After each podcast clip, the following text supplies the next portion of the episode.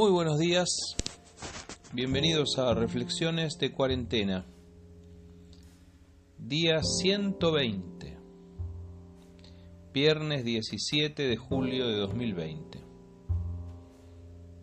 Hoy compartimos cuando Dios prefirió salvarnos. Pues Dios escogió salvarnos por medio de nuestro Señor Jesucristo y no derramar su enojo sobre nosotros. Primera carta del apóstol Pablo a los tesalonicenses, capítulo 5, versículo 9. Supongamos que un joven va a la playa con sus amigos una tarde de verano. La noche anterior han estado bebiendo hasta tarde y haciendo disturbios en la calle principal. Mientras tiraban piedras y rompían botellas, gritaban y le faltaban el respeto a la gente. En el tumulto rayaron un auto nuevo y el dueño del vehículo los vio.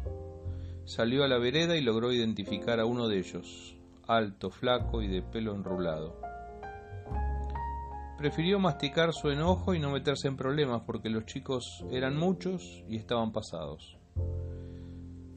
Pero al día siguiente estamos en la playa. El muchacho en cuestión, Federico, está en la playa con sus amigos y juntos se meten al mar. De pronto la emergencia. Los amigos desesperados hacen señas inequívocas de que Fede no puede salir. Ha caído en un pozo dentro del mar y un remolino se lo lleva inexorablemente. El guardavidas debería intervenir de inmediato, pero hay un problema. En los incidentes de la noche anterior, el dueño del vehículo dañado era, sí, el guardavidas. El guardavidas está enojado, pero puede salvar a Fede.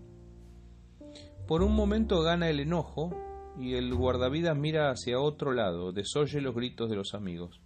Pero un rato después, su instinto de guardavidas lo mueve a correr hacia el agua. El salvataje es complicado, las aguas están bravas, le cuesta llegar hasta Federico y cuando llega más le cuesta traerlo hacia la orilla. Otros guardavidas corren en su ayuda. En medio de la confusión, mientras tragan agua a borbotones, por momentos parece que los dos van a naufragar, pero en otros momentos parece que podrán regresar. Y finalmente, un último empujón del guardavidas lo logra. Salva a Fede y sus colegas lo rescatan. Pero el guardavidas se queda sin fuerzas. El mar se lo lleva. Ha nadado más allá de lo que podía. Lo ha dado todo. Se entrega a su destino. Federico fue salvado por el guardavidas, que al instante se convirtió en héroe. Pero un héroe post-mortem, porque no hubo maniobra de reanimación que pudiera salvarlo a él. ¿Qué es la salvación? La salvación en términos bíblicos es cosa seria. Es más, mucho más, que la heroica tarea de un guardavidas es más que sobrevivir a la emergencia temporal de un mar embravecido. La salvación, según la Biblia, es un evento trascendente. La gente puede perderse o salvarse, y eso determina su futuro eterno. Dado que la humanidad venía a los tumbos, fallando y fallando, como dice el tango, fracasando olímpicamente en cada intento de hacer las cosas bien, Dios tenía todo su derecho como creador a descargar sobre nosotros todo su enojo, como el guardavidas. Dios había hecho todas las cosas bien, el ser humano no había hecho más que arruinar la idea de Dios. Como Federico había arruinado aquel auto nuevo sin saber que era del guardavidas. Pablo dice en la carta a los tesalonicenses tres cosas. En primer lugar, que Dios escogió salvarnos. Escogió, decidió, quiso, se le antojó, se le dio la realísima gana. Dios quiere salvar. Dios disfruta salvando. los profetas lo presentan como tardo para la ira y amplio en perdonar. A pesar de nuestras rebeliones, Él es un Dios perdonador. En segundo lugar, que la salvación es por medio de Jesucristo. El medio provisto, el recurso divino para salvarnos, fue nuestro Señor Jesucristo. Nos salvó por medio de Él. Todo es por medio de Jesucristo. Nuestra salvación, nuestra santificación, nuestra justificación, todo. Fuera de Él no hay salvación. En ningún otro hay salvación. Y por último, que Dios eligió no derramar su enojo sobre nosotros.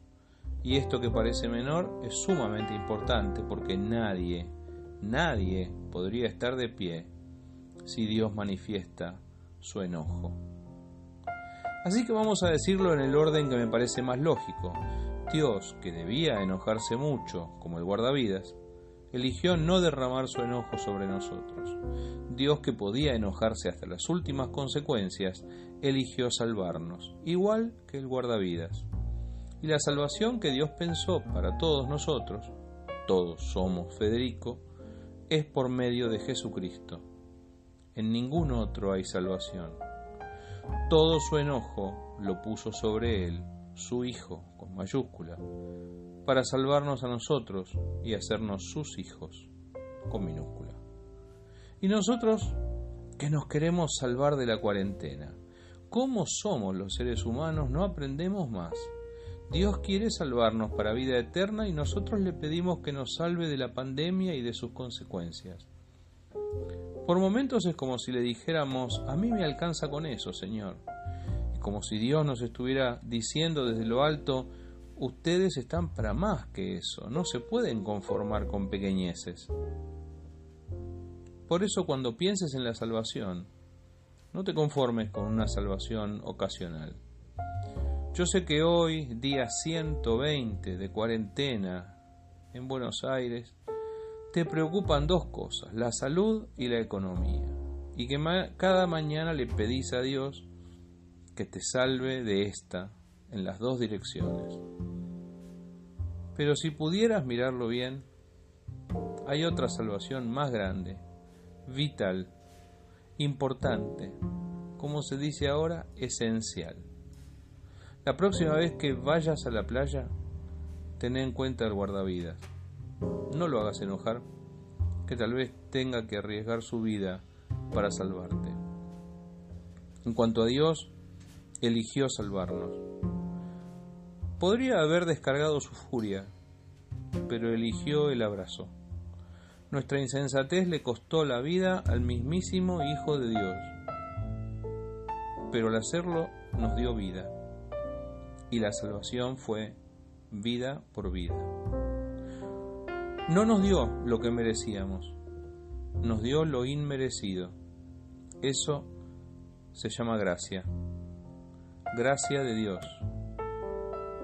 Difícil de entender, digna de imitar. Que Dios te bendiga.